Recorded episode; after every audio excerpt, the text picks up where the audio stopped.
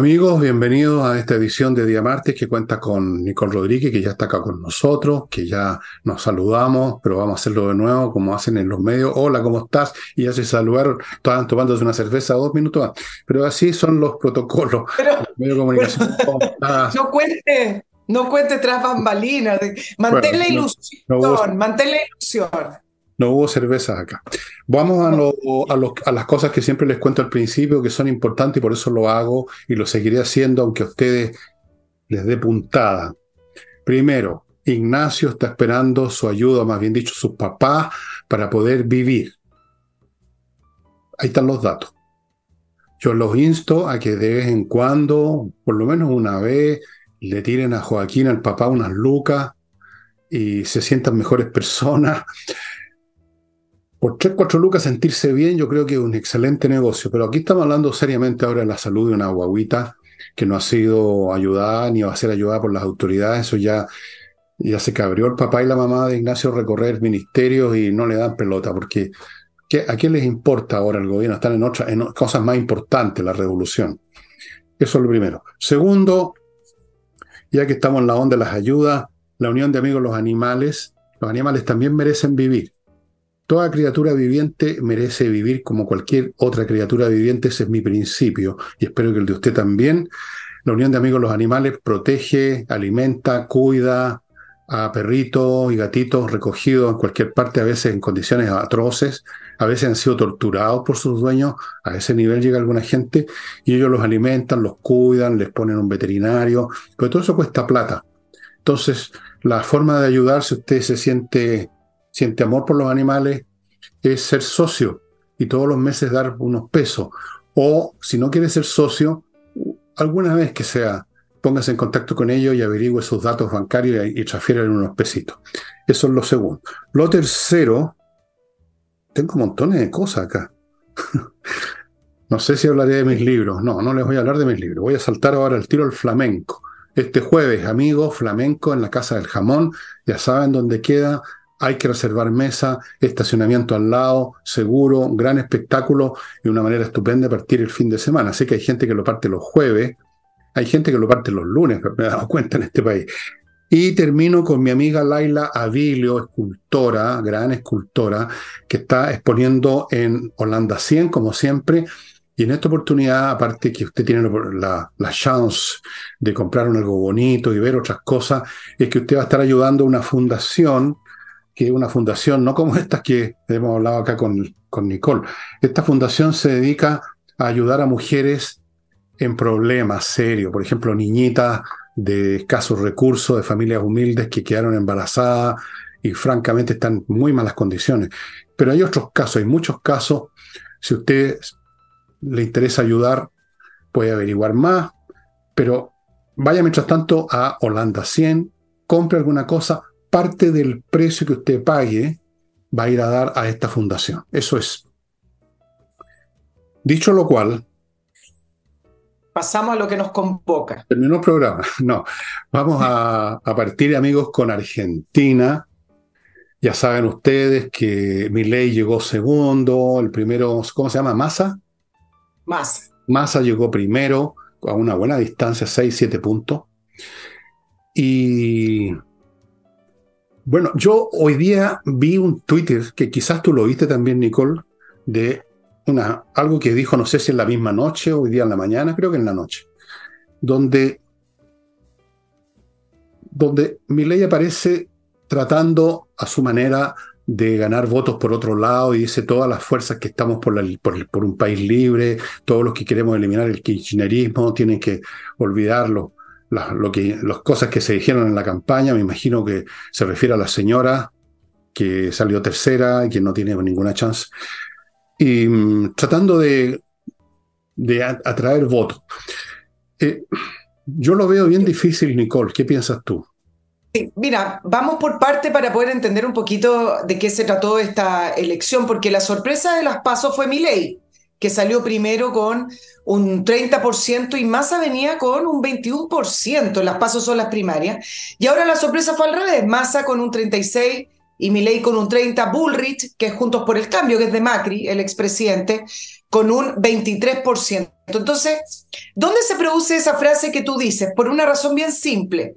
El, eh, parte de la estrategia de Sergio Massa, el actual ministro de Economía, que esas son las situaciones tan curiosas de Argentina, ya vamos a hablar de eso, eh, pero para irme directo al tema del Twitter, parte de la, de la estrategia de Sergio Massa tuvo que ver con separarse del kirchnerismo y asociarse al peronismo, esa masa gigante de, de argentinos en los cuales todos se sienten eh, peronistas pero no así con el kirchnerismo, que recibe las críticas que vienen muy descalificado ya con este gobierno de Cristina Kirchner. Entonces, ¿qué es lo que hizo Massa? Tratar de relacionarse mucho más con el peronismo que con el kirchnerismo, incluso llega a la patudez de tratar de distanciarse del gobierno, del gobierno del cual él es parte. Esa fue parte de la estrategia que la voy a analizar después a propósito de otro tema con respecto a Massa. Y entonces por eso ley recalca una y otra vez que tiene que ver con la derrota del kirchnerismo que está enquistado en el gobierno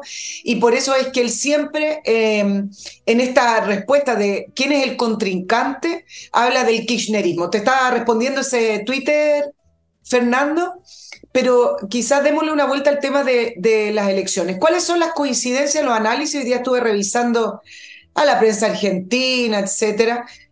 Em, la sorpresa fue Massa, que varios analizan este voto de castigo que se fue hacia Milei en, las pasos, que no le dio el voto a Bullrich, aunque haya salido eh, primera de su coalición, y que hoy ese voto de castigo lo lograron transformar en un voto de miedo. ¿Y cuál es el, el miedo y cuál es eh, finalmente el desafío para Milei?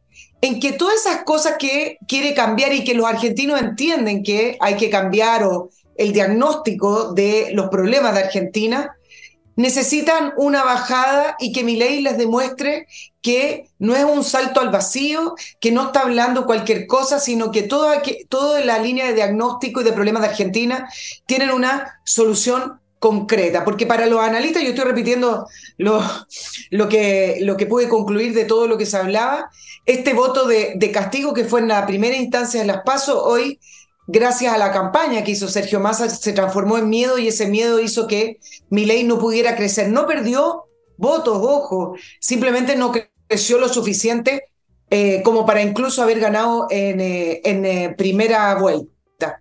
Lo otro importante que, que, que, que todo el mundo tiene consenso es la división de la derecha, Fernando. Juntos por el cambio, en la campaña se vio disputando el espacio con la libertad avanza de Milei y se atacaban entre ellos. Milei por ahí intentó tratar de girar esa, esta primera vuelta y trataba de posicionar esto de que hay que derrotar el socialismo, hay que derrotar a la izquierda, hay que derrotar al kirchnerismo, pero Juntos por el Cambio estuvo todo el tiempo atacando a Milei, por lo tanto al final terminaron siendo entre ellos los enemigos.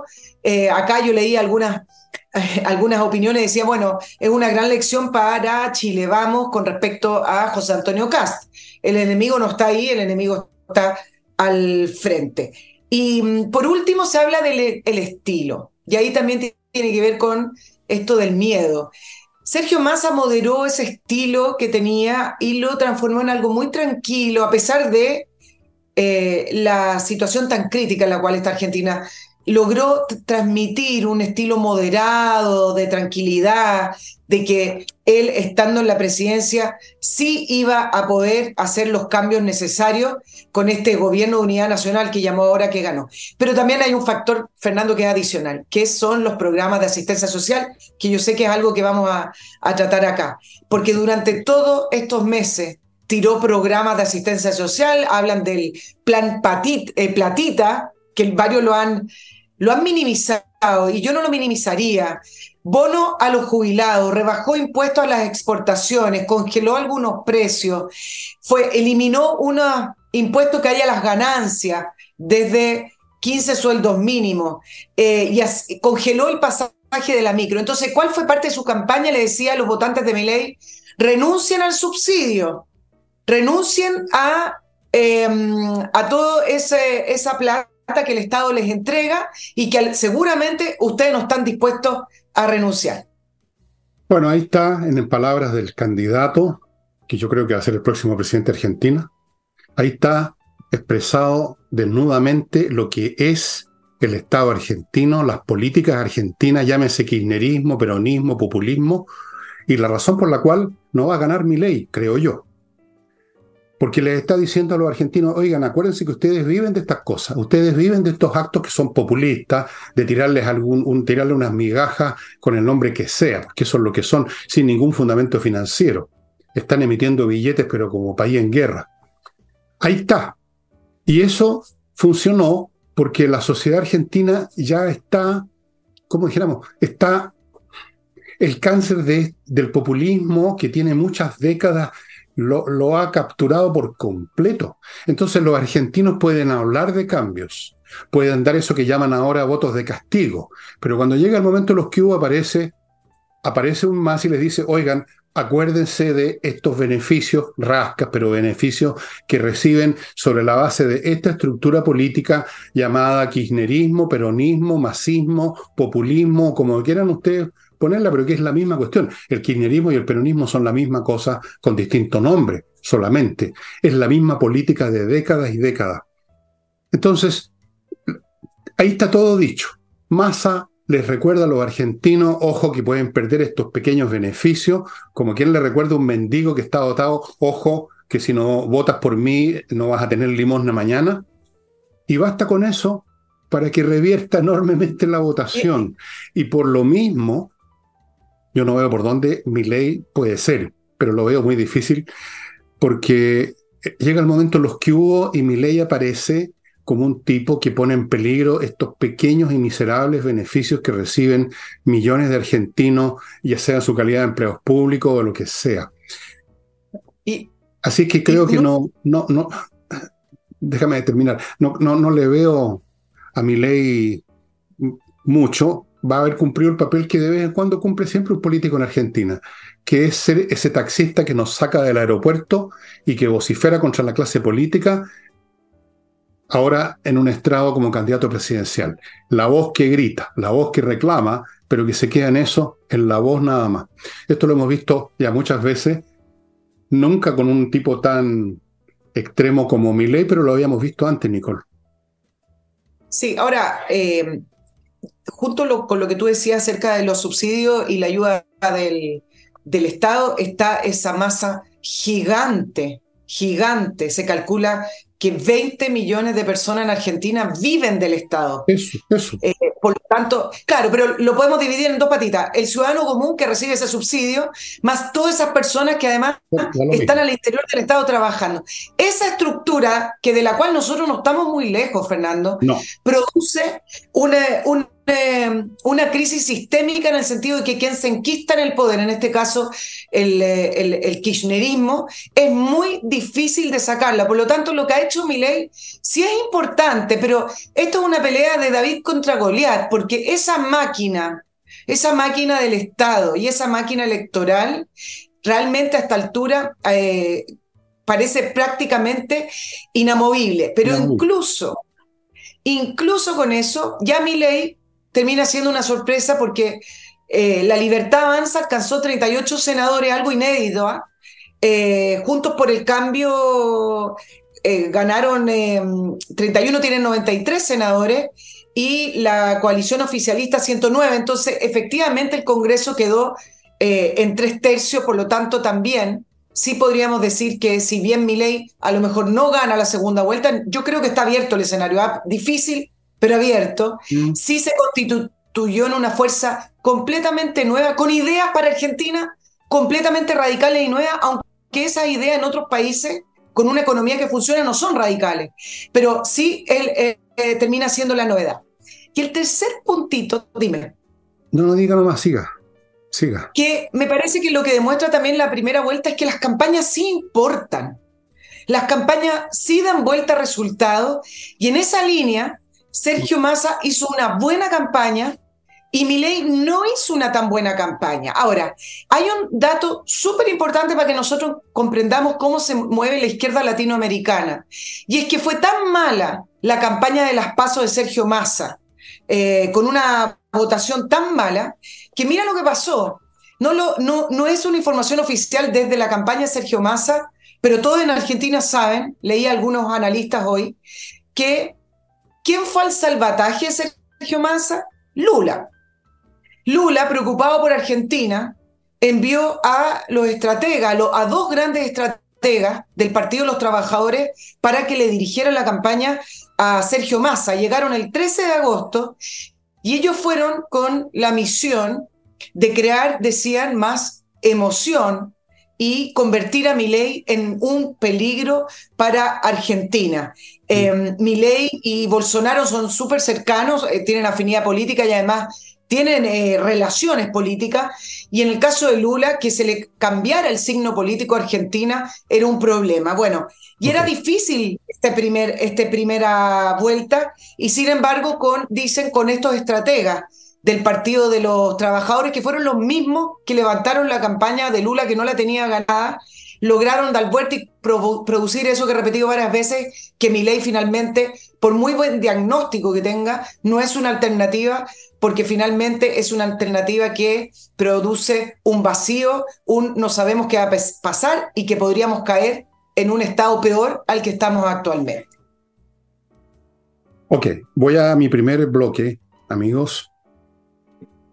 CAME, ERP, ERP, un software financiero contable y administrativo para todo tipo de empresas, grandes, chicas, cualquiera que sea el rubro, para hacerse cargo de todos los elementos que son necesarios tener a la vista para hacer funcionar una empresa bien, factura, facturación electrónica, ver cuánto le deben los clientes, revisar estado financiero, controlar stock, procesar remuneración, integrarse al servicio de impuesto interno, etcétera. CAME, ERP, los datos están a mi derecha. El sistema es fácil de adoptar, de adaptar, es muy eficiente y yo le recomiendo, si usted está funcionando todavía al lote, que se, que se ponga más serio con usted mismo, que cualquier cosa que está mal conducida en una empresa se va inmediatamente a pique, se los puedo asegurar. CAME ERP. Continúo con la Academia de Inglés, entreninglés.com, puros profesores de inglés, clases online y ahora un paquete, llamémoslo así, un paquete para que termine este año sabiendo manejándose en el inglés con una base sólida y suficiente para las cosas cotidianas, para viajar, ver películas, hacer negocios. 24 clases más 4 clases de conversación para afinar su, lo que aprendió. Todo esto por 418 mil pesos. Cualquier pregunta, manden un mail a coordinación Otro software para edificios, para administrar un edificio todos los aspectos de un edificio, amigos, hay un software especial hecho para eso, que se llama Edifito, que se está usando en miles de edificios, por algo será en toda América Latina, no solo en Chile. Así es que si usted está un poquitito abrumado con todo lo que tiene que manejar en su edificio como comité de administración, como administrador, como empresa de administración, Edifito. Continúo con tu asesoría tributaria, una empresa de un montón de profesionales que se encargan de mantener funcionando bien su contabilidad y ponerse a, cargo de sus procesos tributarios corporativos y personales. Muy importante en una empresa las dos cosas, la contabilidad al día y ordenada y hacer una tributación correcta, ni más ni menos lo que corresponde, para evitarse problemas. Le ven el tema los balances, declaraciones de impuestos, planifican la cuestión tributaria, porque hay muchas formas de pagar los tributos, etcétera. Tu asesoría tributaria. Y termino con Climo, que yo disfruto en mi casa, Dios gracias, Señor, te agradezco tus favores. No, no fue el Señor que me pagó la cuestión, la pagué yo. Amigo, está ofreciendo un plan, un, plan previo al verano, un paquete de verano, como sea que se llame, en virtud del cual usted obtiene equipos Prime, la mejor instalación y mantención con descuentos especiales en este momento, pero están por terminarse ese plan en estos días, mañana, pasado, así que póngase ya en contacto con miclimo.com. Dicho lo cual, voy a tratar de retomar el hilo de lo que estaba diciendo, de lo que estaba diciendo bueno, tú decías que llegaron estos brasileros y manejaron bien las cosas, asustaron a muchos argentinos, pintaron a Milei como un energúmeno, ¿no es cierto eso? Claro. Y seguramente eso funcionó. Pero el fondo del asunto, tú lo mencionaste, lo he mencionado yo, lo hemos mencionado aquí los dos en, y yo, en programa, en el sentido que hay un interés creado en Argentina. Estas personas que trabajan en la administración pública, ya sea federal o local, provincial, más otras personas de cualquier talante o profesión que reciben algún tipo de beneficio, tienen un interés creado. Los intereses creados no necesariamente son siempre grandes intereses, pueden ser intereses minúsculos. Hay toda una literatura sobre eso, por si ustedes no me creen. Leanse a Charles Dickens, Oliver Twist. Hay intereses creados en miniatura, sin los cuales las personas sienten que van a caer en el vacío. Por eso que aparece Massa, seguramente inspirado por estos brasileros, y les dice, oigan, cuidadito, quieren perder esto, quieren perder lo de más allá. Y con eso toca una fibra absolutamente sensible. Ese es el kit de la cuestión. Por eso, fíjate, que yo creo que si llega a ganar mi ley, no va a poder hacer prácticamente nada lo que promete o lo que él quiere, porque iría contra las fuerzas de la nación, no meramente contra una casta de sinvergüenzas como él lo pinta. Él, tiene una narrativa que es, por un lado, los malos de la película, la clase política hundiendo al país, por otro lado, la gente buena, como dice él, decente. No es así, no es verdad. No es solamente la élite, es parte de esa gente buena y decente, yo diría una mayoría que están metidos en el mismo cuento, en distintos grados no podría gobernar. Si esto ya pasó antes, pues, cuando llegaron los radicales al poder en Argentina. Esto ha pasado antes, solo que ahora se ve en forma más, más intensa, como, como un grabado en agua fuerte. Se ve esta, por un lado, el discurso de la reforma, de los cambios, y por otro lado, la realidad brutal que representan los kirchneristas, los, los ¿cómo se llaman? Peronistas, todos estos istas e istos. Entonces, yo creo que Argentina está ya en una pendiente que es muy difícil de recuperar. Yo creo que Argentina ya hoy es una especie de Haití de lujo. ¿Me entiendes? Un Haití, digamos, con la piel blanca, más educado, más grande, con una inercia mayor, pero está en el mismo, en el mismo tobogán hacia el haitiismo, leninismo, llamémoslo así.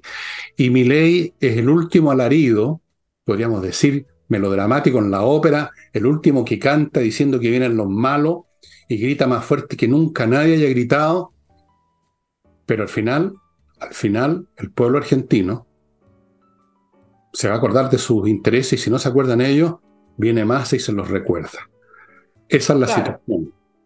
La pregunta es, un eh, país con un 150% de inflación y 40% de pobreza, de pobreza, perdón, ¿hasta cuándo esos intereses son cubiertos eh, producto de eh, la crisis en la cual está el país. En algún minuto, aquellos intereses terminan por no ser satisfechos cuando ya tienes un país en que incluso aquellos subsidios te mantienen en una pobreza estancada y yendo hacia abajo. Quizás esa es una buena pregunta, no lo sé. Solo sé que es curioso que haya sacado el porcentaje que sacó un ministro de Economía al cual habría que culparlo o responsabilizarlo de la situación actual. Hay una película que te... Que te no me acuerdo cómo se llama, algo de las... Bueno, era una película de un campo de concentración japonés con los aliados ahí, unos ingleses que los han atrapado, están ahí, imagínense los campos de concentración japoneses eran espantosos. Y aún así, se generan pequeños intereses y en la historia es de un tipo que empieza a negociar con un guardia, un japonés, por un cigarrillo, no sé qué cosa, y arma una red. Y todos forman parte de ese proceso, con lo cual te quiero decir que por mala que sea la situación, tú vas a encontrar gente que va a encontrar manera de obtener algún beneficio minúsculo que sea ese pucho medio consumado y consumido del guardia. Porque además fuera de eso no hay nada. Anda Haití anda Haití. ¿En qué momento uno se hace siempre esa imagen, las masas enardecidas, ya enfurecidas porque no tienen nada, van a salir a echar abajo? Eso no ocurre por situaciones económicas, eso puede ocurrir por situaciones como la que pasó en Rumania, como la que pasó en Irán, digamos por movimientos ideológicos, políticos, pero por la cuestión económica yo lo veo bien difícil, fíjate, yo no descarto nada, ¿no? Eh, este mundo está lleno de sorpresas, como muy bien lo sé yo personalmente y lo sabe el país qué sorpresita estamos viviendo. Pero lo veo bien, no, no, sé si va a haber un, acto final dramático, así como en la ópera Aida, en que el público ya va a echar abajo a los peronistas, los kirchneristas, los masistas, toda esta gente. No lo veo. Yo veo que siguen y siguen y siguen y siguen, porque esto tiene años de años de años de años. ¿Desde cuándo crees tú que Argentina está así? Mira, no importa, hay, hay, una frase que dice, no importa cuánto hayas excavado, siempre se puede seguir excavando. Exacto. Eso es para mí lo que refleja Argentina. Oye, eh, cambiemos un poquito de tema porque me acordé a propósito del, tema que hablaste de Sinovac eh, en Chile y quiero profundizar eh, acerca de eso porque hay detalles que la gente no maneja y me parece que se han pasado por alto. Pero primero, decir que ustedes saben que la gira del presidente Boric a China fue evaluada exitosamente. Por supuesto. Mira, por el propio gobierno. Por supuesto. Yo les voy a resumir les voy a resumir la gira del presidente Boric a, China. Firmó un acuerdo a dedo con una empresa china para producir y explotar litio por unos, unas cuotas que tiene Corfo, no sabemos si eso se va a materializar. Firmó un acuerdo que quedó bien a la pasada y no se ha ahondado. ¿ah? Firmó un acuerdo con la empresa Huawei, Huawei, como le quieran decir. A empresa acusada de espionaje y sancionada por otros países. Hace varios años atrás recuerden que la CEO, que era una mujer, fue detenida en Canadá. Bueno, el presidente Boric firmó un acuerdo y son estos acuerdos ambiguos que me parecen muchísimo más peligrosos porque uno no sabe bien de qué se trata. Y el acuerdo dice se trata para avanzar en alfabetización digital y mejorar asimetrías. Cuando uno lee ese título, mínimo indagar realmente de qué se trata el acuerdo con esta empresa que por lo demás para el gobierno Sebastián Piñera fue desechada para la licitación del 5G. A ver si ustedes se acuerdan un poco. Y por último, se sacó una foto que él creía que ahí se estaba levantando como un gran presidente, en la celebración de los 10 años de la ruta de la, de la sede de la franja, al lado de dictadores no al lado porque lo pusieron en un rincón, casi no se veía, pero las fotos en diplomacia allí, en política, dicen mucho y se puso en la foto con dictadores y puntualmente con Putin, acusado de crímenes de guerra, buscado por la Corte Penal Internacional. Bueno, eso fue el, el, resumen del éxito del viaje de él. Muy exitoso, Muy exitoso. Además de Sinovac, que, que voy a hablar eh, eh, en un ratito, porque cómo lo describió Camila Vallejo, Fernando, y acá yo creo que te va a interesar cómo vio Camila Vallejo el milagro chino. Dice que en Chile se plantea que el comunismo trae pobreza y no hay nada más alejado de eso, por ejemplo, que el proceso que lidera el Partido Comunista Chino. Reforzamos nuestra asociación estratégica integral y los desafíos que enfrentaremos en conjunto con China. Es sorprendente para los países de Occidente cómo China logró sacar a tanta gente de la pobreza en tan poco tiempo. Eso rompe todos los prejuicios. dice que el presidente de China dice que el presidente de China comparte los valores y principios con el presidente Boric y que además ella está leyendo el libro de Xi Jinping el libro de gobernanza. Ah, se soltó las tres, ¿ah? La y por último, claro, y por último le preguntan si considera que China es una dictadura y dice no me corresponde a mí catalogarlo. Ah, no, por supuesto. No, porque catalogan todo menos eso. Ahí tienen en gloria y majestad la definición del modelo que quiere implementar este gobierno, el Partido Comunista y la izquierda en Chile. Esas declaraciones de Vallejo la pintan por, en su calidad de comunista y en su calidad de ignorante. Porque debiera saber que esa situación económica china, que en este momento está al borde del desastre, porque fue artificioso, en todo caso, en el momento en que China efectivamente crecía, no fue gracias al Partido Comunista, sino a pesar del Partido Comunista, fue por la parte de libertad que hay en la economía china, que no tiene nada que ver con la economía comunista, tal como los comunistas creen que debe ser una economía manejada por el Estado desde un centro de, lo que se llama economía de mando, donde hay unos tipos que ordenan cuántas cacerolas tiene que producir esta fábrica, cuántas bicicletas este otro y así. Y, en eso es y eso nunca pudo funcionar, es un desastre, en Rusia lo vieron de todas las maneras había por haber el desastre que eso fue. De manera tal que cuando China estuvo creciendo durante los años 70, 80, 90, fue gracias a la empresa privada, no gracias al Partido Comunista. Primer error de la señorita o señora Vallejo. Segundo error, en este momento China le está ofreciendo a los chinos una situación no solo de despotismo, sino que de inminente desplome, porque la economía china creció durante todo este tiempo, no solo por un lado, por eh, la actividad privada, sino que por políticas económicas insostenibles, como son estas construcciones infinitas de ciudades donde no vive nadie. Amigos, véanlo, si no me creen, busquen en Google. Ciudades con miles de edificios y es una ciudad fantasma donde no vive nadie. Nadie. Entonces, pero se, se volvió loca la Vallejo, vio a Chimpín como que no cayó de rodillas a besarle los, la punta de los zapatos. Un, eh. el gran comunista, al fin, el comunismo produce pura riqueza. Que vaya eso a decirle la Vallejo a la gente que vive en Rusia, si es que se atreven a hablar. Que vaya a decirle eso a los, a los viejos que vivieron en Polonia, Hungría, Checoslovaquia, Rumania, Alemania del Este, a ver que le hablen de la prosperidad que vivían con esos regímenes. Pues. Esta gente no tiene remedio. Los comunistas son como los beatos, o sea, no, no, les entra la, no les entra la lógica y el sentido común y la realidad por ninguna parte. Es como esos beatos que son normales todos los días, pero pasa el Papa y caen de guata al suelo, digamos, no, no pueden contenerse. Por favor. y además hay... Wait, a minute, que tengo un, un blog y después nos dices tú además, todo lo además que quieras. Edisur, amigos, ¿qué les, ¿qué les ofrece Edisur?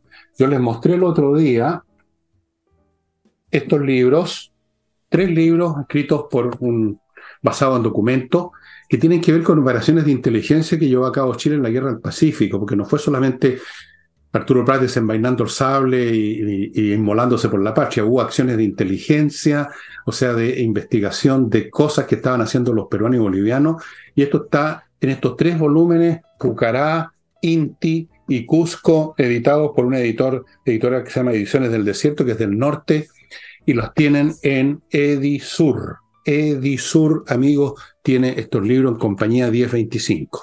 Continúo con AutoWolf, reparación de la carrocería de su vehículo en su casa en 24 horas. Nadie más hace esa gracia no es solamente un tema de 24 horas, sino que usted está viendo lo que hacen. Y lo que hacen, por lo tanto, es de primera calidad y le dan garantía. Autowolf.cl, continúo con kmmillas.cl, que están pagando más por sus millas acumuladas en sus vuelos.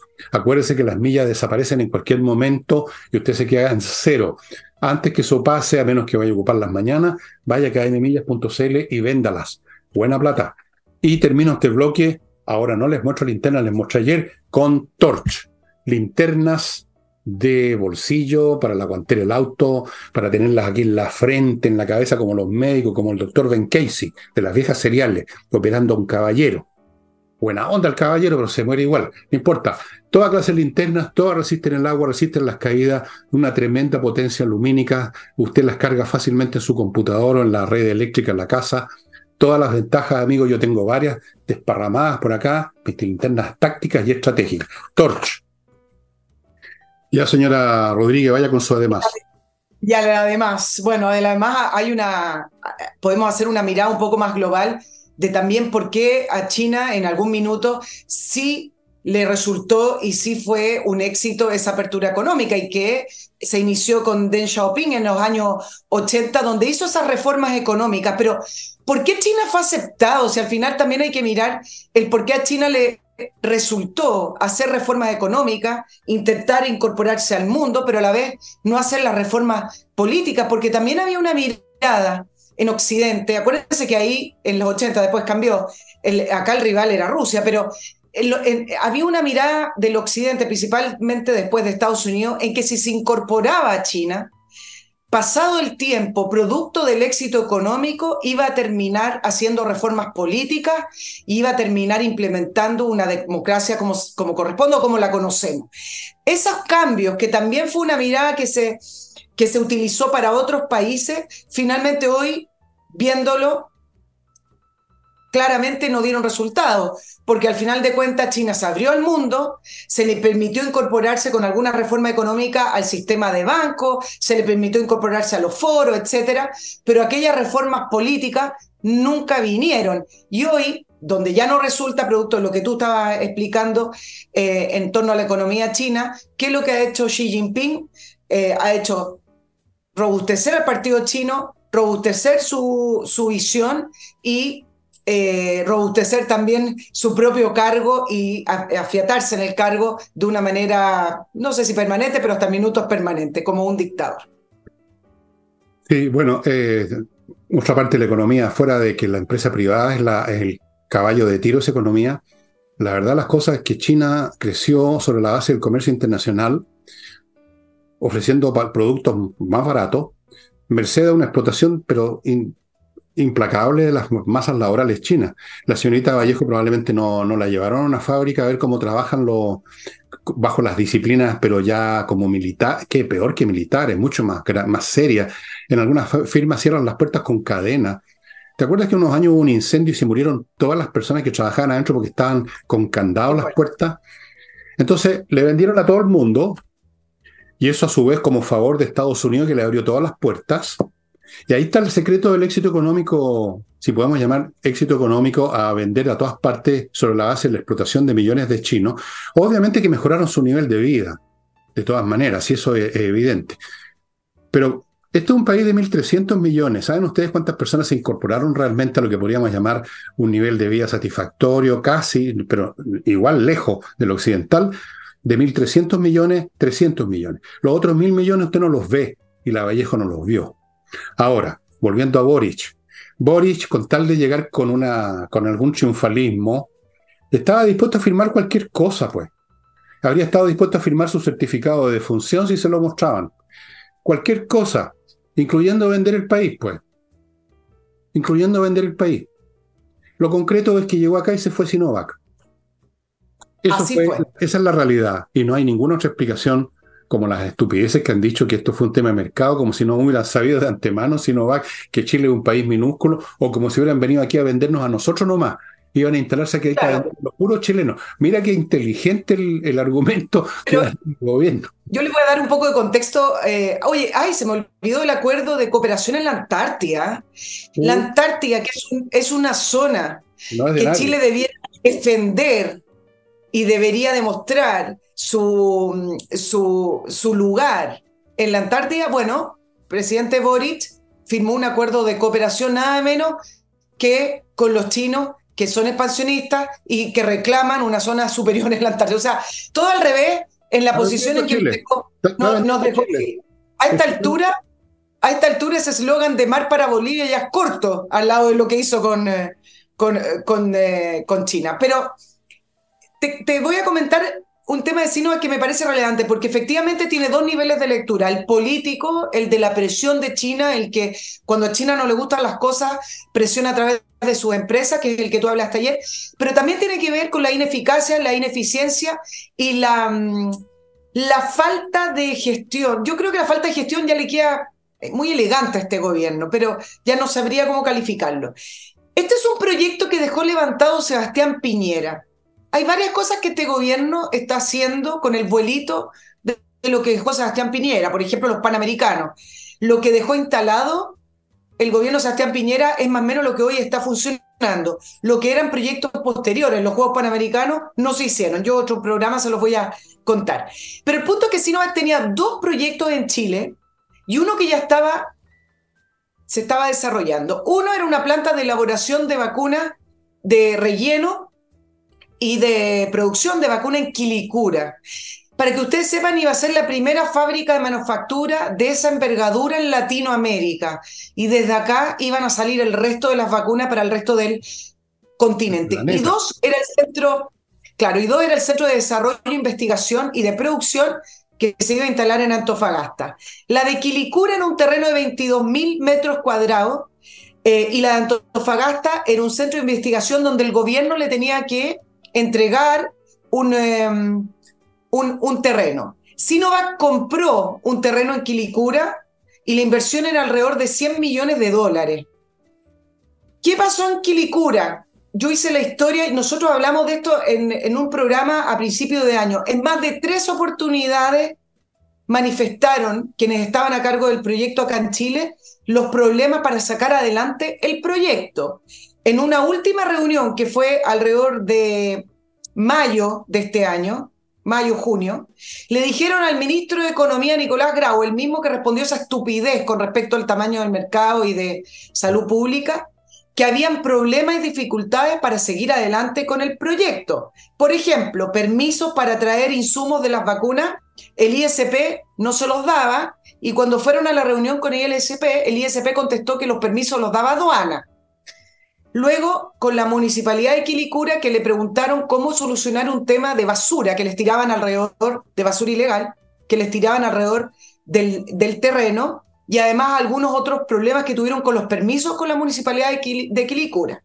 Y en tercer lugar, se juntaron con la delegada presidencial de la región metropolitana para preguntar cómo poder llevar adelante este proyecto y evitar la delincuencia y los robos que en algún minuto empezaron a sufrir, pero que ellos no, sabían cómo iban a asegurar, porque además estamos hablando de elementos que son peligrosos y son em, además elementos químicos que pueden caer en malas manos. Y sobre el terreno en Antofagasta, en mayo le mandaron un informe al gobierno diciéndole que no servía el terreno. Da lo mismo las explicaciones, porque acá sería muy largo, pero las condiciones del terreno no eran adecuadas para poder instalar ahí este centro de investigación y desarrollo. En mayo esperaron una respuesta y desde la empresa dijeron nunca nos llegó una respuesta. Ahí tienen la explicación, sacando la, explicación política de presión de China, el por qué Chile no avanza y el por qué Sinovac se aburrió y se fue. Antes de, comentar este punto, eh, recuerdo, les recuerdo amigos que si usted tiene una marca comercial que inventó para su empresa, eh, le sugiero que la inscriba, cosa que como no es obligatoria, no es como pagar los impuestos, uno lo puede dejar ahí dando vueltas y resulta que puede ser muy complicado después porque nos faltan en nuestro país, lo que más producimos son frescos rájanas. Así que patriciastocker.com, un grupo de profesionales que va a inscribir su marca, la va a registrar en Chile, en el mundo, la va a defender, la va a renovar y usted va a estar tranquilo, trabajando en paz, sabiendo que nadie puede llegar cualquier día a su oficina y presentarle ese pastelito que usted conoce. ¿Sabes qué más? Yo la escribí primero, así que salta con saltando, se llamaba Profeta. patriciostocker.com. Continúo con Lomas de Millaray, un proyecto inmobiliario en el sur precioso que usted puede ver con sus propios ojos en el video que tienen en lomasdemillaray.cl. Esto está situado en un campo muy lindo que usted va a ver en ese video, cerca de la comuna de Los Muermos, donde además hay un proyecto ahí de una ciudad financiera y tecnológica que sin duda va a ser una fuente laboral para muchos profesionales. La zona es preciosa, las parcelas tienen ya agua, eh, electricidad soterrada, fibra óptica, todas las facilidades para cambiar su vida y hacerlo en forma. Lomas de Millaray. Y termino este bloque con compreoro.com, donde usted puede comprar no solo oro, sino plata en lingotes para tener un resguardo firme, porque el oro y la plata son valores per se. Nunca olvide ese detalle. Un billete es un papel que representa un valor. El oro y la plata valen per se. Por lo tanto, si usted tiene oro y plata, es como tener joya, es un resguardo. Pero mejor que las joyas. El oro y la plata tienen valores más estables en todo el mundo que una joya. Eh, depende de la moda, depende de muchas cosas. Oro y plata en compreoro.com. Bueno, lo que tú dices es muy interesante porque, fíjate, por un lado o por otro tenemos lo mismo, una inacción o mala acción del Estado chileno, del gobierno que tenemos ahora. Si fue por razones políticas, es por las estupideces que dijo y hizo el señor Gabriel Boric en China. Y si fue por las cosas que tú dices, una vez más el gobierno que tenemos, el Estado chileno precedido por el señor Boric, el culpable. Es decir, no son capaces de hacer nada, solamente son capaces de cantinflear, de hablar, de dar justificaciones, de mentir y de seguir agitando su proyecto revolucionario, pero cuando se trata de la gestión más elemental, como era en este caso, que llegaran estos inversionistas, tuvieran un terreno decente sin que estuvieran echándole basura al lado, por ejemplo. Cosas básicas que se le ocurran hasta un, hasta un tipo con deficiencia mental suave, pero estos tipos parece que es más profundo el tema. Yo lo encuentro increíble el daño que le han hecho y que le siguen haciendo a este país todos los días esta caterva de incompetentes y parlanchines. Nicole, sí es impresionante. ¿Cuándo había sido la última vez que una empresa que estaba por invertir se había mandado a cambiar? Dime tú, ¿cuándo? Con un, con un terreno comprado, con, avance. o sea, con plata ya gastada. ¿Cuándo? Exactamente. ¿Tú sabes de algún caso? Yo recuerdo uno solo, pero no habían alcanzado a meter plata, que fue un proyecto con, de informático que capotó hace no sé cuánto, en un gobierno de la concertación. Pero por lo menos no habían puesto plata, era todo una intención nada más. Aquí estaban ya. ¿Es eso o lo otro o las dos cosas juntas? Porque se pueden. O las dos cosas juntas. Ahí los tenemos, al señor Boric y a la señora Vallejo hablando del gran éxito porque firmaron un acuerdo para vender nuestro territorio en la Antártica, porque en eso va a terminar, nos van a terminar sacando a patadas ahí los chinos.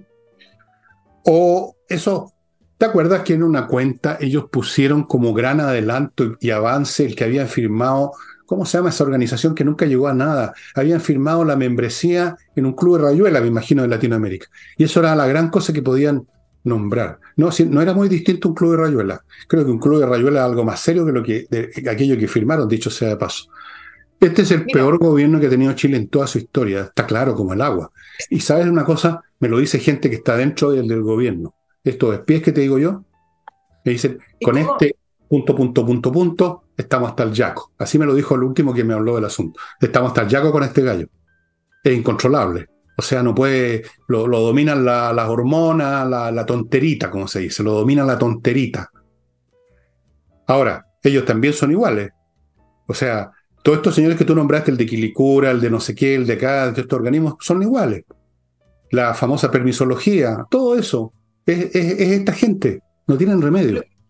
Lo que pasa es que finalmente estamos ante un gobierno revolucionario que no le interesa el mercado, que no le interesa. el crecimiento, pero que bajo sus propias palabras vistió todo aquello con estas que las cosas que la gente aplaude como I más D, el valor agregado, eh, todo eso que está en el programa del presidente Boric. Bueno, acá tú tenías puras palabras, no les interesa y no saben hacerlo. Porque acá tú tenías una empresa que sí venía a eh, mm, realizar eh, una labor que tenía que ver con la investigación y desarrollo. Eso es el valor agregado. Es decir, en ese centro hubieran trabajado profesionales chilenos en investigación, en desarrollo de nuevas vacunas, en mejoras de nuevos, de nuevos elementos de medicina o lo que sea, para de acá salir al mundo, por, lo menos para salir a Latinoamérica. Todo el I más D, eh, el, valor agregado, nada se condice con lo que realmente hacen, y menos con la estupidez que dice el ministro de Economía hablando del tamaño de mercado. Si cuando tú tienes valor agregado, precisamente para eso es un, un, un, mercado pequeño, porque cuando tú tienes valor agregado, ese valor agregado se exporta. Por lo tanto, no necesitas tener un mercado gigante, no necesitas tener un mercado como Brasil, no simplemente necesitas desarrollo. Por eso un país como Israel, muy pequeñito, que tiene instalada una serie de empresas tecnológicas que dan valor agregado, exportan al mundo. Si fuera por tamaño de mercado, nadie tendría que trabajar allá, ¿no? Bueno, si Sinovac no venía a vender, venía a producir. Venía, a lo mejor también había un elemento político en ese momento, pero era un elemento político que por lo menos se traducía en una inversión. Ahora el elemento político se tradujo en una no inversión. Ahora, comparar Chile con Israel es casi chistoso. O sea, el nivel educacional de los chinos, de, de los israelitas, eh, es incomparable con el nivel nuestro. Eh, en todos los sentidos. Es otro, es, otra, es otro pueblo, es otra cultura, es otra cosa, no, Claro, ahí no, no, no, no se puede. Mirámonos con los parámetros más normales y aún ahí estamos dando la hora. Eso es lo terrible. Comparémonos con nosotros mismos. Si ni siquiera tenemos que pensar en Israel, comparémonos cómo funcionaba este país, incluso durante los años de la concertación. Comparémonos con eso, una comparación humilde. Estamos muy atrás de eso, pues. En la época de la concertación se, había inversión. Había inversión, ¿no? Ahora no hay. Ahora hay desinversión. Basta con esa comparación. No necesitamos compararnos con Israel o con los marcianos. Comparémonos con nosotros mismos. Comparémonos con otros gobiernos de, la, de izquierda, como era la concertación. Ni siquiera estoy pensando en gobiernos de derecha, de izquierda. Son rasca, son penca. llegó al poder una generación de gente penca, punto. Pero sí es evidente. Véanlo ustedes, escúchenlos, léanlo. El señor Grau, por ejemplo, ¿de dónde? ¿Dónde sacó? ¿En qué rifa se ganó el título economista ese gallo? Pensando, ¿qué explicaciones son esas? No, no, no hay palabras, no hay palabras, estimado amigo, no hay palabras. No hay palabras. Te quedaste mudo. Pero tú sabes que hay, hay ciertas situaciones con este gobierno que se dan de una manera un tanto silenciosa porque tenemos muchas crisis dando vueltas y está el tema constitucional. Pero mientras ocurre todo esto y que no llegue inversión, Chile se sigue endeudando. Esto nos va a costar décadas, décadas de crecimiento que hoy mm, no tenemos. Por ejemplo, JP Morgan informó que Chile ya está en, eh, a niveles de deuda no observados desde 1980. Eso es un retroceso. ¿Tú sabes lo que hizo el ministro de Hacienda, que lo catalogó como un hito, lo aplaudió? Chile emitió un bono soberano por más de 900 millones de dólares. Y estas son estas, situaciones hipócritas que tiene el, mundo de hoy. El bono soberano para igualdad de género y cambio climático. Encontraron ahí una partida, encontraron ahí una manera y resulta que por 900 millones de dólares nos estamos endeudando a nombre de la igualdad de género y cambio climático. ¿Qué es lo que dijo el ministro de Hacienda? Es un hito, un hito, lo aplaudió. Yo no entiendo cómo cuando uno se endeuda aplaude, pero bueno, lo aplaudió diciendo que por primera vez se pudo emitir un bono en UEF. Y eso lo encontró un hito, lo encontró fantástico y lo aplaudió como el gran paso hacia adelante de Chile. El nivel de deuda que nos va a dejar este gobierno sin crecimiento y endeudándose, porque este no es el primero, ¿ah? Más lo que está ocurriendo en Codelco, nos va a costar, no solamente los impuestos, nos va a costar décadas para poder volver a recuperar alguna senda de desarrollo. Bueno, el país se lo merece. Eligieron a estos pelotas, se lo merece. No, claro, no fueron todos los chilenos, se lo merece. Y yo ahora les cuento de mi último bloque, amigos. Eh, escucha bien porque esto te compete, Nicole. Vestidos Legrand Sí, pues. Esto es no una tienda, esto es un showroom, esto es un emprendimiento manejado por la señora Leighton y su hija, que son personas que saben de esto, que llega una señora, puede ser buena moza como Nicole, o no tanto, puede ser sesentona, no voy a decir como Nicole, no, sesentona o veinteañera, puede ser chica o alta, gorda o flaca, va a quedar en cualquier caso como una reina con modelos totalmente exclusivos traídos de las casas de moda más famosas del mundo. Y no solo eso, la van a asesorar en todos los sentidos. No es solamente que le vendan un vestido, la mononan, le hacen, le dan consejos sobre qué zapatos usar con ese vestido, como, en fin, todo, todo, todo para que usted sea, digamos, la reina del evento al cual quiere llegar ese matrimonio, ese bautizo, lo que sea, amigos míos, amigas mías, más bien en este caso, Le Grand Jour. Ahí tienen los datos. Esto no es una tienda a la calle, tienen que ponerse en contacto con ellos y pedir hora para esta atención especial. Y entiendo que cada, toda la semana la Nicole va para allá, ¿no? Así es, maravilloso. No todas las semanas, pero muy bonitos los vestidos. Todas las quincenas. Continúo con Hey, Hey, el Ángel Hey, el corredor que vende muebles, no muebles, todo lo contrario, inmuebles propiedades que son inmuebles, se llaman inmuebles porque no se mueven, ¿no? Pues estoy como cantifla. Amigos, esta gente de Hey trabajan toda la semana, lunes a domingo, trabajan todo el día, tienen métodos muy especiales que yo conozco, pero no los voy a, me voy a quedar callado, y venden. Así que si usted tiene parada por ahí una propiedad, contáctese con Ángel Hey. Y les termino recordando la empresa Remodeling que remodela su casa en materias de repintar, que no es llegar y pasar una brocha con pintura, cambios o arreglos de pisos, cambios, arreglos de mueblería de cocina, cambios estructurales de su casa a cargo de arquitectos, por supuesto, puros profesionales en todos estos rubros. No es necesario que usted tenga que hacer una remodelación con todas esas cosas. Si usted quiere dejar su casa repintada por profesionales, remodel. Si es un tema de piso solamente, lo mismo, y así sucesivamente. Em, pasando brevemente, Nicole, a la cuestión constitucional. Hoy día, no sé dónde lo leí, lo vi, pero lo vi. no sé si es una entrevista que le hicieron o es un Twitter de él, creo que es un Twitter de este señor que ya no se llama Twitter, creo, ¿no? De Jorge Charlson, que no es una persona que me quiera mucho a mí, han ¿eh? dicho sea de paso. Pero da lo mismo. Además no escribió eso para mí. Yo voy a citarlo. Dijo que había gente en la izquierda que les parece bien el proyecto constitucional, que votarían favorablemente, pero tienen un problema porque lo crearon en la derecha. Y fíjate que me puse a preguntar por otros lados y efectivamente hay un montón de gente que una vez más predomina en ellos la emoción, las hormonas, ante que el intelecto, porque el intelecto debería decirle, da lo mismo quien creó algo si ese algo es bueno y sirve, ¿no? Acuérdense de Churchill, cuando firmó o cuando se puso, salió con Rusia en la Segunda Guerra Mundial y le decían, pero ¿cómo si usted es anticomunista? Y él decía, si el diablo estuviera con nosotros, me esforzaría en encontrar algo bueno que decir del diablo. Bueno, lo mismo, pues señores, si la constitución, que además no es para ustedes, ni para, los, ni para la derecha, ni para, ni para el oficialismo, es para el país, les parece bien, córtenla con esa tonterita, pero ¿cómo voy a votar algo que produjo la derecha? Es el mismo argumento tonto que yo escuché de algunos que votaron por Boric. ¿Cómo voy a votar por alguien de derecha?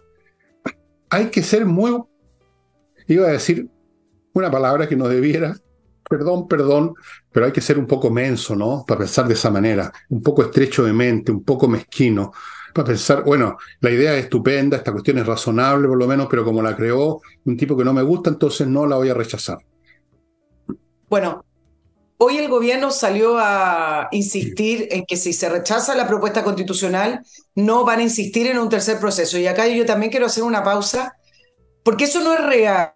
Y no es real no porque yo tenga un documento oficial. Seguramente el gobierno, si es que se rechaza la propuesta constitucional, no van a impulsar ellos. Para eso están los partidos. Para eso están los partidos políticos y principalmente para eso está el Congreso. Entonces hay que tener claro que si se rechaza esta propuesta constitucional, sí hay un tercer proceso. El tema es el cómo. Y el cómo va a ser a través de los partidos políticos o principalmente yo me, me inclino más por una moción parlamentaria, porque recuerden que reformar la actual constitución hoy no se necesitan grandes mayorías, se rebajó a cuatro séptimos.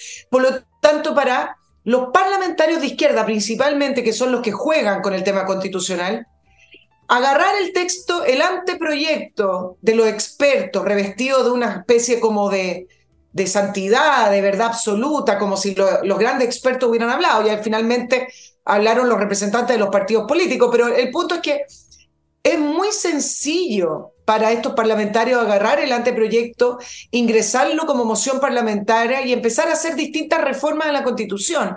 Por lo tanto, sí va a haber un tercer proceso. Y eso lo han dicho incluso desde el Partido Socialista, diciendo que gane o pierda, bien ambigua, si gana o pierda, el tema constitucional seguirá abierto. O sea, ya lo están, ya lo están planteando. Y por lo demás, la izquierda siempre ha sabido que iba a votar en contra de esta propuesta, si a ellos no les importa el contenido, porque a ellos lo que les importaba era escribir una constitución bajo las reglas de ellos, bajo los principios de ellos y bajo el modelo que ellos quieren imponer. Por lo tanto, a mí me parece que escuchar a la izquierda, al Partido Socialista, al, em, al Frente Amplio no me sorprende tanto y al Partido Comunista tampoco, manipular de esta manera el tema constitucional diciendo que Em, es mejor la actual constitución que la que está proponiendo el actual Consejo Constituyente, o diciendo que en realidad no es la constitución de Pinochet, en realidad, en realidad tiene la firma del lago. O sea, bastaría con escuchar esas palabras para entender en lo que nos metieron producto de una manipulación política, manipulación a la ciudadanía y amenaza a la ciudadanía, porque fue en un momento de mucho de mucha violencia y de mucho miedo, y en el cual dijeron que la actual constitución, la que ellos ahora quieren dejar, no la van a dejar, pero es la que quieren dejar, la actual constitución era la culpable de todo, de todo, para resumirlo, para no ir parte por parte.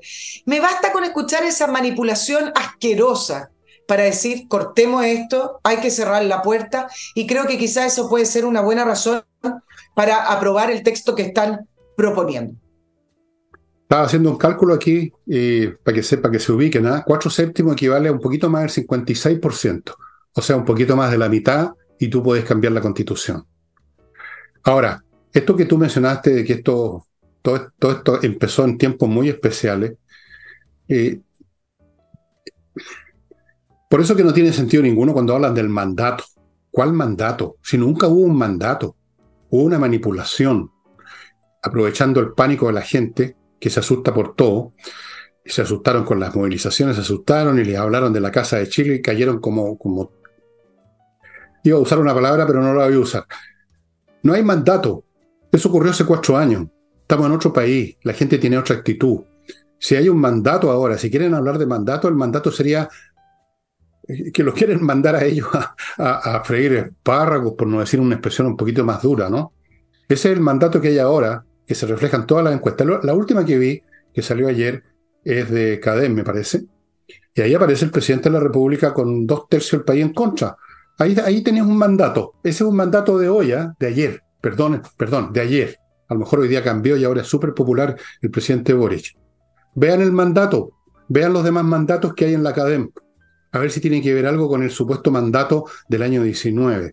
Son unos frescos, pero sin límite esta gente, y por eso que va a pasarles que tarde o temprano, y es más, pero más temprano que tarde, las amplias alamedas de la historia, estoy citando Allende, se van a abrir, y por esas amplias alamedas los vamos a barrer con un escobillón a toda esta gente, tanto los de un lado como los del otro, tanto a los cobardes como a los obstinados, tanto a los miserables como a los muertos de susto. A todos ellos los vamos a echar forrados de plata, porque se, forraron todos, los vamos a sacar.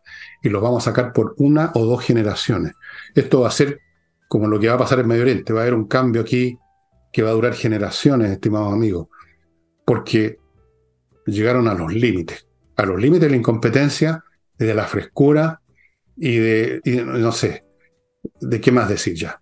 Ya, yo creo que se, que se, se sigue hablando sobre falacias y sobre mitos no, no me voy a referir puntualmente a la propuesta. La propuesta yo creo, Fernando, que la podemos analizar en otro programa porque me han hecho varias preguntas, incluso a través del mail de mi programa me dicen, bueno, yo no soy ni derecha ni izquierda, pero se están instalando algunos conceptos en contra de la Constitución y yo creo, yo creo que hay que despejarlo. Pero del punto de vista de los análisis, donde al final el, el, que pone el, el, relato sigue siendo la izquierda, leí el fin de semana a varios analistas y se vuelven a repetir estas frases cliché que se instalaron en Chile con respecto a que el 17 de diciembre, decía una analista... Nicole, pero entonces no llames de analista a estos que repiten cliché.